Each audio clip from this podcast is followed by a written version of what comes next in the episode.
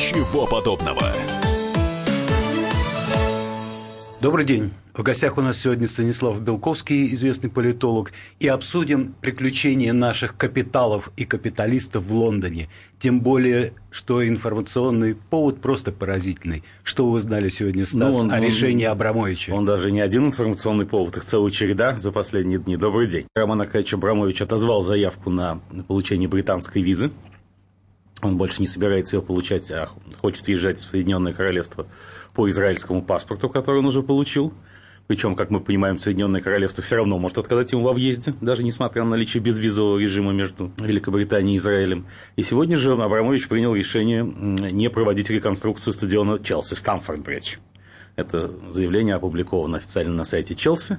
Оно очень короткое, из трех предложений. Третье предложение заявления гласит, «Э, реконструкция прекращена в связи с неблагоприятным инвестиционным климатом в Соединенном Королевстве. А не противоречит ли вот эта оценка инвестиционного климата Абрамовичем решению Бориса Минца э, сменить свою свое местоположение из Москвы на Лондон. Это, Минцу не мешает э, нехорошая Эта оценка климат? противоречит, собственно, и всей биографии Абрамовича последних 15 лет, с тех пор, как он начал активную интеграцию Э, британскую экономику и финансовую сферу. Да? Я что это просто такой обиж... демарш обиженного человека, который вкладывал, вкладывал в Великобританию, особенно в Челси, как один из ведущих футбольных клубов и символов английского футбола. И вот англичане ответили ему черной неблагодарностью, лишив инвесторской визы. А с инвестиционным климатом это, естественно, впрямую никак не связано.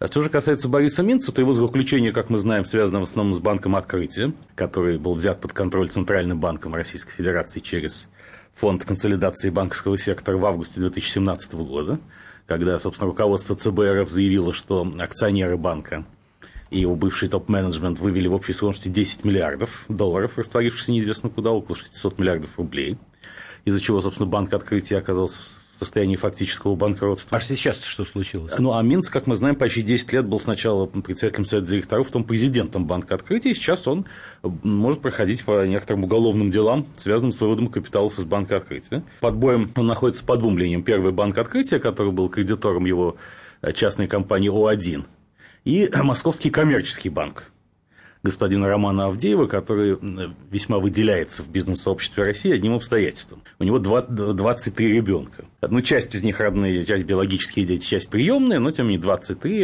это его делает совершенно особой фигурой а, в российском финансовом секторе. Но вот а, Борис Минц под угрозой двух уголовных дел по открытию и по невозврату средств Московскому коммерческому банку господина Авдеева. Поэтому, собственно, он спешно ретировался в Лондон, где инвестиционный климат, я думаю, для него вполне благоприятен. А скажите, вот эта миграция капиталов угу. а, из России в Лондон, из Лондона еще куда-то, это управляемый процесс? это хаотическое бегство или какая-то макроэкономическая система? Я вот не могу этого понять. Знаете, с одной стороны, это, как ни странно, репатриация капитала. Потому что я был, остаюсь убежден, что изначально крупные российские капиталисты планировали в конечном счете поместить свои капиталы в англосаксонном, ну, вообще в евроатлантическом мире. Поэтому Россия влияет на этот процесс только одним образом. Собственно, система уголовных дел, возбуждаемых против различных бизнесменов и побуждающих их Э, покидать страну, причем часть из этих уголовных дел вполне правомерно и справедливо. Часть заказные, но часть, как, например, в случае с банком открытия, имеет под собой вполне реальную почву и основу. С другой стороны, все равно в этом процессе э, косвенно, но активно участвуют Соединенные Штаты Америки, э, потому что они, как мы знаем, являются флагманом мировой финансовой системы и они уже не столь заинтересованы в российских капиталах Почему? в евроатлантическом мире, а, потому что эти капиталы на сегодняшний день, особенно после событий весны 2014 года, считаются токсичными, считаются потенциальным инструментом воздействия на политические процессы в евроатлантическом Потенциальным мире. или что-то реально было? Понимаете, пока ничего не доказано реального. Ну, вот мы знаем все расследование спецпрокурора Роберта Мюллера, в результате чего уже многие российские бизнесмены попали под санкции не только в связи с Крымом и Украиной, да, и в связи с подозрением во вмешательстве в президентские выборы в США 2016 года. Я считаю, что масштабы бедствия сильно преувеличены, но эта машина уже заработала. И, как мы знаем, институциональная машина Запада, ее ведь сложно завести, но сложно и остановить. Кроме того, когда санкции замышлялись, опять же, в марте-апреле 2014 года, вдохновителем санкций и их патроном был Барак Обама, 44-й президент США, а фактическим идеологом высокопоставленный сотрудник Государственного департамента Дэниел Фрид. И тогда я помню, как многие в России смеялись над этими санкциями, помню майки с надписью «Не смешите наши Искандеры», что ничего не будет, никаких реальных мер не будет. Смех продолжался, собственно, до марта этого года, когда было, были опубликованы потенциальные объекты санкций. И, как говорили многие российские бизнесмены и эксперты, он напоминает просто телефонную книжку администрации президента и правительства Российской Федерации. Ничего конкретного не Список Forbes. Да, да, да, да, вот. Ну, сейчас после введения вот после этой волны санкций в апреле смех немножечко поутих. И мы видим, что даже такие лояльные Кремлю крупные бизнесмены, как Михаил Фридман и Петр Авен, бенефициары Альфа-группы, отправились на заседание организации Atlantic Council в Вашингтоне, и там весьма нелицеприятно отзывались о политике российских властей. Идеология санкций состояла в том, чтобы вбить клин между Владимиром Путиным и путинскими элитами чтобы показать, что из гаранта интересов элит, в том числе международных, Владимир Путин превращается для них в токсичный актив, от которого надо дистанцироваться. И вот, собственно, выступление э, господ Фридмана и Авина в Атлантическом совете является одним из косвенных признаков такого. А как на Путина обрушился его бывший друг, православный банкир Сергей Пугачев – еще недавно столь преданный Кремлю и так далее, обвинив его во всех смертных грехах былого патрона, поскольку Пугачев понимает, только такая позиция дает ему хоть какие-то шансы на благосклонность э, э, властей Великобритании и Франции. Впрочем, шансы эти призрачны, потому что господин Пугачев, как многие российские бизнесмены и люди с типично нашим менталитетом, не понимает, что сама по себе политическая позиция вовсе не гарантирует твоей благонадежности с точки зрения Запада. И если у тебя грязные деньги, то что бы ты ни говорил про Путина или про кого-то еще, э, эти деньги останутся грязными и навлекут на тебя неприятности. И в Великобритании уже у него есть большие неприятности за обман суда. И этот обман суда гораздо страшнее для, для него, чем любая его позиция по Путину. И все-таки а, такое впечатление, что нету национальной политики управления нет, нет. миграцией капиталов. Нет, нет, нет, на самом деле она есть. Так в чем она да, заключается? Нет, она просто не на... Пусть ее кто-то, как бывшему экономисту, э, отчетливо да. проартикулирует. Она заключается ну, вот в этом. Да, ну я, правда, не экономист вообще, но я постараюсь своими словами это сформулировать. Значит, броуновское движение с целью легализации – это одно. Но, понимаете, Владимир Путин и его преданные чиновники заинтересованы в санкциях. Вот сейчас я скажу. Да, конечно. Да, да, конечно. Такую странную вещь. Заинтересованы в санкциях, поскольку в этом они, в частности, видят э, главный инструмент возможной репатриации капитала. Ну, что становится вдруг ясно, что любые крупные транзакции э, в евроатлантическом мире для российских олигархов становятся невозможными. Да? Потому что просто деньги не, не перечисляют банки с одного счета на другой. И всякие умные подразделения, которые называются compliance, due diligence, они, так сказать, объявляют на эти капиталы вредными и опасными. И капитал... А чемоданами неудобно да, в последнее капиталы, время. капиталы застывают. Что же делать в такой ситуации? Только возвращать их в Россию. Есть альтернатива. Я вам скажу ее. Угу. Криптоденьги. Да. Но криптоденьги, да, но биткоины там и всякие прочие значит, э, инструменты, как, а я специально выяснял этот вопрос, не будучи ни экономистом, ни финансистом, но почему-то этот вопрос я специально выяснял. Знаете, там тоже очень косо на них смотрят э, э, финансовые власти США и некоторых других влиятельных стран Запада, потому что биткоины часто используются для финансирования сомнительных транзакций, в том числе террористических. И ты можешь случайно, купив биткоины и продав их, попасть в какую-то цепочку, где условный запрещенный в России ИГИЛ может присутствовать прямо или косвенно. Поэтому тоже небезопасные весьма операции. Они кажутся безопасными только на первый взгляд. Мы знаем, что даже биткоины не включаются в конкурсную массу при банкротстве в соответствии с э, ну, пока. решением Верховного суда, да, поскольку они не являются имуществом. Так говоря. вот, Путин рассчитывал, да. как вы говорите, э, что санкции ему окажутся полезными да. ввиду шансов на возвращение на репатриацию в том числе, сбежавших капиталов. В том числе. То есть, вообще, Владимир Владимирович, он говорил об этом много раз публично, поэтому то, что я сейчас скажу, я не высосал из пальца. А это просто результат анализа многих его устных и письменных выступлений mm-hmm. за много лет. Э, он многократно подчеркивал, что российский народ, великий строитель капитализма, а прежде коммунизма, может эффективно работать только в режиме аврала. Если за спиной у нас какой-нибудь реальный или виртуальный заградотряд. Вот надо проводить Сочинскую Олимпиаду там, в 2014 году, ее нельзя проводить в 2015 году. Поэтому все объекты Олимпиады будут готовы, безусловно, к началу 2014 года. То же самое там саммитом АТЭС на, на острове Русский или чемпионатом мира по футболу. А если э, дедлайна нет, жесткого дедлайна, причем связанного с внешними обстоятельствами, то все будет откладываться, переноситься до бесконечно и в конечном счете разворовано. Поэтому, когда Владимиру Владимировичу представители прогрессивной общественности говорят, а зачем вообще нужно было проводить Сочинскую Олимпиаду, лучше было дать деньги науке и образованию. На что он сказал, да все бы украли в науке и образовании, вашем не было бы ничего, ни Олимпиады, ни науки, ни образования. А так хоть Олимпиада случилась, и город Сочи преобразился, став цивилизованным международным курортом. Да? Хоть, э, но именно благодаря благодаря вот этим внешним обстоятельствам тяжелым. То же самое импортзамещение в сельском хозяйстве. Ну, когда бы мы занялись еще импортзамещением в сельском хозяйстве, если бы не санкции Запада и так далее, и так далее. Есть и психологический аспект этой истории внеэкономический, связанный с личностью Владимира Путина. Подождите, а Путину, э, путинский расчет, что в результате санкций вот эти гуляющие неизвестно где и на кого работающие капиталы, они таки начали возвращаться? Сбылся его расчет? У меня нет точной статистики, но из моего общения, из, из моего общения с некоторыми банкирами частично да. То есть, чем больше будет гонений со стороны Запада, считает Владимир Путин, тем воленс-ноленс, угу. крупный российский капитал будет возвращаться не потому, что он хочет, он не хочет. Но альтернативой является горькая судьба, в лучшем случае, Романа Аркадьевича Абрамовича, а в худшем кого-нибудь сидящего в западной тюрьме. Ни один, по-моему, не попал. Да, но тем не менее объектами судебного преследования являются многие. Да? И... Так и проигравшие даже. Он Борис Аркадьевич Абрамович еще стоит один, Березовский. Да, это, ну да, да. Борис Абрамович, правда, проиграл Абрамович уже. Но сам этот процесс был очень показателен в смысле почти полного непонимания российским капиталом принципов э, э, англосаксонского права. Ведь в решении судьи Элизабет Глостер по делу Березовский против Абрамовича было сформулировано, ужасная для Березовского вещь, что Березовский находится во власти self-delusion, самообмана. Он так. руководствуется перманентным самообманом. А значит, такому человеку нельзя верить. И в силу того, что решения судов англосаксонского мира, как мы знаем, носят прецедентный характер, mm-hmm. то есть вот если бы Березовский, царство ему небесное, обратился в суд в следующий раз, ему бы уже заведомо не верили. На основании, на основании решения... решения Ужас какое решения, прецедентное право. Да, решение Ужасное. судьи Глостер. И, э, кроме того, Борис Абрамович проиграл процесс в первый же его день, Потому что адвокаты Абрамовича избрали беспроигрышный вопрос. Они задали, э, они спросили Бориса Абрамовича, Борис Абрамович, вот там 10 лет назад вы утверждали, что не имеете никакого отношения к компании Сибнефть. Сейчас вы утверждаете, что вы имели большое отношение к компании Сибнефть. Когда вы солгали, тогда или сейчас? Борис Абрамович рассчитывая на свое беспрецедентное обаяние, которое в суде не работает, к сожалению, в Лондоне никак. Э, неважно, обаятелен ты или нет, важно, каковы твои правовые аргументы и доверие к этим аргументам мило улыбаясь, говорит, хороший вопрос, на что судья Элизабет Глостер, баронесса, просто приходит в ярость. И баронесса Глостер говорит, господин Березовский, это не хороший вопрос, это очень плохой вопрос. Только проблема в том, что вам придется все-таки на него ответить. У нас в гостях Станислав Белковский. Две минуты на рекламу.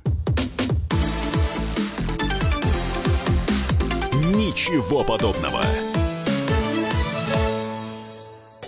Британские ученые доказали, у тех, кто слушает подзарядку, в два раза медленнее садится телефон. Утреннее шоу «Подзарядка» с Вероникой Борисенковой и Сергеем Красновым слушайте по будням с 7 до 11 утра по московскому времени.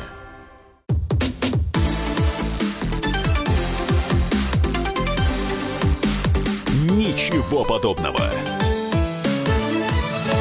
У нас по-прежнему в гостях Станислав Белковский. Мы обсуждаем приключения русских капиталов в Лондоне. Кстати, вы сослались на компанию Сибнефть. Да. Известно, что продав эту компанию за чудовищные деньги... 13 миллиардов 100 миллионов долларов. Да, да. Абрамович сказано обогатился. Сказано обогатился. А позавчера я услышал по радио о том, что Роман Аркадьевич, это Абрамович, угу. да, он пожертвовал на цели, на нужды Всемирного э, конгресса еврейских общин угу. полмиллиарда долларов. Угу. Всемирный конгресс еврейских угу. общин. Сибирская нефть какое отношение имеет к евреям, скажем, Южной Африки? Или Индии, ну, а или как, Бразилии. А Я этого не понимаю. имеет к футбольному клубу Челси? Челси – это может быть инвестиция, и это я понимаю. Это вложение капитала, отдача с последующим там, э, возможным репатриацией прибыли, все что угодно. Но какое отношение к русской нефти имеют аргентинские евреи, я понять не могу.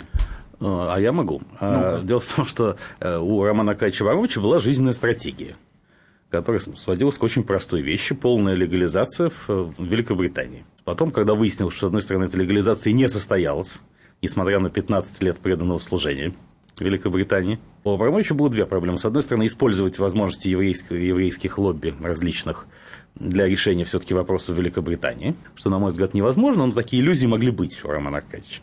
А с другой стороны, он готовился уже к переезду в Израиль и получению израильского паспорта. И если Великобритания признала его капиталы сомнительными, Хотя они не такие уж сомнительные, правда? Ведь они, это гигантская сумма получена со счета «Газпрома». Совершенно официально и легально. Да? Но и, и поэтому Великобритания не дала ему формального отказа в визе, обращаю ваше внимание. Потому что если бы она вынесла вердикт о формальном отказе, ему поставили в паспорте бы штамп «отказ». Но никакого отказа он не получал. Великобритания просто тянула резину используя то, что она может бесконечно рассматривать запрос Абрамовича. И, в общем, Абрамович психанул, грубо говоря. Он решил, что он не будет ждать. Ой, не похоже на э, такой уровень личности, чтобы он психанул. Похоже. Ну, собственно, решение по стадиону Стамфорд-Бридж – это из той же эмоциональной оперы. Он обиделся еще к тому, что он так 15 лет вкладывался в Великобританию, столько сделал всего, чтобы там легализоваться, и на тебе. Ничего не помогло. Да? А и, то он мог опасаться, что Израиль, может, конечно, в гораздо меньшей степени, Израиль сказать, далеко не так привержен due diligence и compliance, как Великобритания, особенно в нынешней ситуации, тем более, что, в общем, Израиль достаточно лоялен Российской Федерации. Он не находится в состоянии вражды с Кремлем, израильские власти. К санкциям, как мы знаем, они не присоединились международным против России. А, и заинтересованы в сотрудничестве с Россией по Сирии еще по многим вопросам. Да и вообще Владимир Путин демонстрировал юдофилию на всем протяжении своего правления всячески поддерживал еврейские организации здесь, в России. Поэтому надо было сделать большое пожертвование еврейским организациям, которые Абрамович и сделал. Но это полностью укладывается в его жизненную стратегию. А, собственно, он никогда не обещал возрождать Россию. Это не, с его точки зрения не входит и не входило в его обязательства, перед кем бы то ни было. Вообще, законы движения капиталов, они отличаются от тех или иных преференций индивидуальных капиталистов. Капитал э, э, стремится туда, где выгоднее, спокойнее, стабильнее и надежнее. А э, здесь э, возникает какое-то шизофреническое противоречие. Вообще, вообще у всей нашей олигаршии, вот этой диаспоры, у уведенных капиталов сейчас неразрешимое шизофреническое противоречие. То ли оставаться, то ли возвращаться у наших властей макроэкономическая неопределенность. Как управлять экспансией капиталов, миграцией капиталов? Как так может быть? Это же все-таки ну, не глупые люди. Нет, просто говорю, у них у всех были свои собственные жизненные стратегии.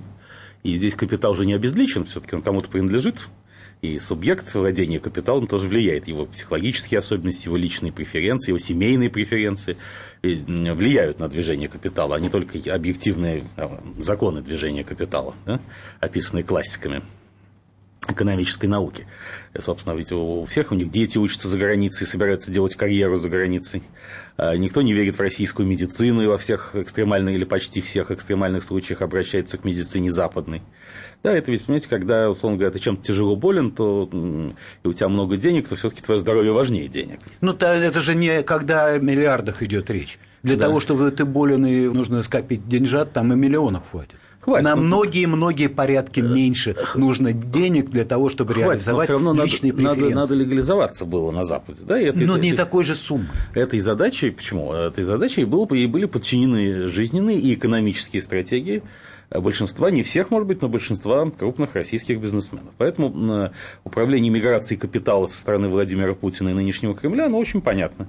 Поскольку мы лишились доступа к международным финансовым рынкам из-за санкций. Вот, вот, вот. Да, а из-за, ну, из-за, из-за нашей собственной политики по Крыму и Украине. И, Деньги назад. Да, то значит, как, чем заместить эти западные средства? Только средствами наших олигархов. А как это сделать? Работать на усугубление санкций чтобы ситуация стала для этих олигархов такой невыносимой на Западе, чтобы им было просто некуда деваться и пришлось возвращаться сюда. А хорошо бы еще, это правильно, да. но недостаточно. Угу.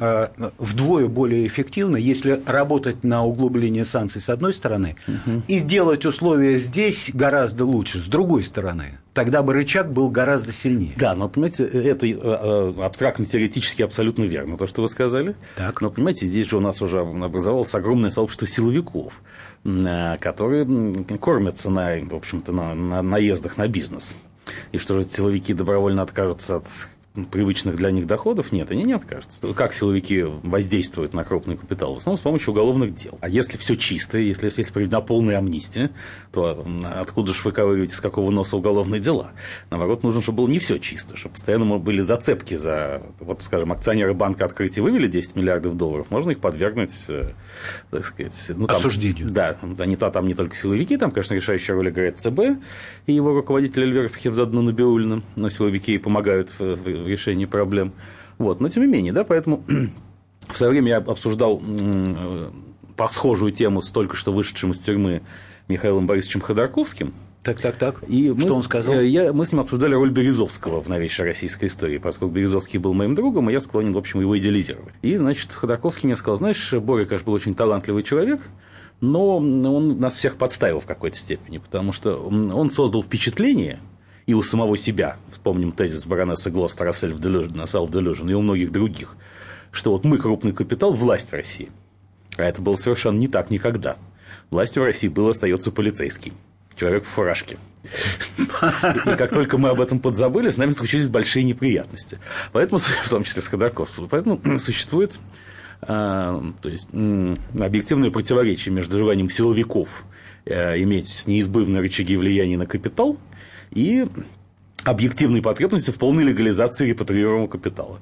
И как это противоречие будет разрешаться, я пока не знаю. Силовики стали мощнейшей корпорацией со своими интересами, которые совершенно не обязательно даже должна подчиняться политическим решениям Кремля. И делают это тогда, когда ее интересы совпадают с э, кремлевскими решениями. А когда она не входит в противоречие, то возможен саботаж э, политических решений. И так неоднократно бывало. Поэтому вот это противоречие между желанием силовиков поддерживать систему мутной воды, в которой они ловят золотые рыбки свои, и объективной необходимостью создать э, идеальные условия для репатриации капиталов, то есть сделать Россию той самой тихой гаванью, о которой говорил некогда Дмитрий Анатольевич Медведев, оно пока разрешено быть не может, и для его разрешения требуется огромная политическая воля и в какой-то степени даже частичная смена элит, административной элиты. Готов ли к этому Владимир Путин, который по психотипу консерватора вообще очень трудно идет на радикальные шаги, непонятно. А Путин консерватор да. э, и очень хорошо, а я, э, значит, старый марксист. Угу. И вижу э, в этом противоречии довольно большой внутренний антагонизм. Угу. А антагонистические противоречия, они ничем хорошим, как правило, не заканчиваются. А я не утверждаю, что они закончатся хорошо. Я говорю, что вот я, например, даже, у меня даже нет сценария, даже теоретического, как это противоречие примирить. Да. Последний вопрос. Да. Вот эти олигархи, которые сейчас мечутся в Лондоне и в других... Есть ли у них общие классовые интересы? Нет. Они наши классовые враги или не классовые враги? Ну, смотря что считать под «мы». Мы? Да. Мы с вами, например. А... Средний класс России. Да, я, Русские так, я, граждане. Я просто не люблю слово «враг». Так. Да, потому что вот я считаю, что для меня никто не является врагом, я никому не желаю зла. И эту позицию принципиально считаю важной для себя. Классовые антагонисты, хорошо. Да, да, они, конечно, наши классовые антагонисты, потому что мы живем в России, работаем в России, зарабатываем небольшие деньги, но мы, мы находимся в этой среде. И мы очень зависимы от э, того, чтобы здесь страна европеизировалась по всем, по всем параметрам, становилась полностью европейской страной.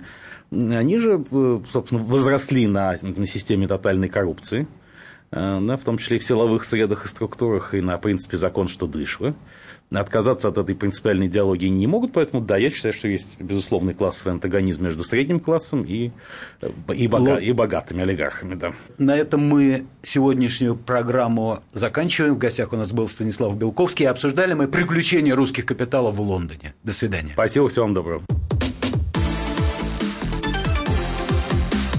Ничего подобного.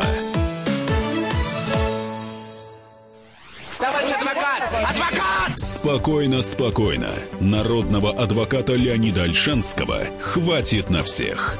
Юридические консультации в прямом эфире. Слушайте и звоните по субботам с 16 часов по московскому времени.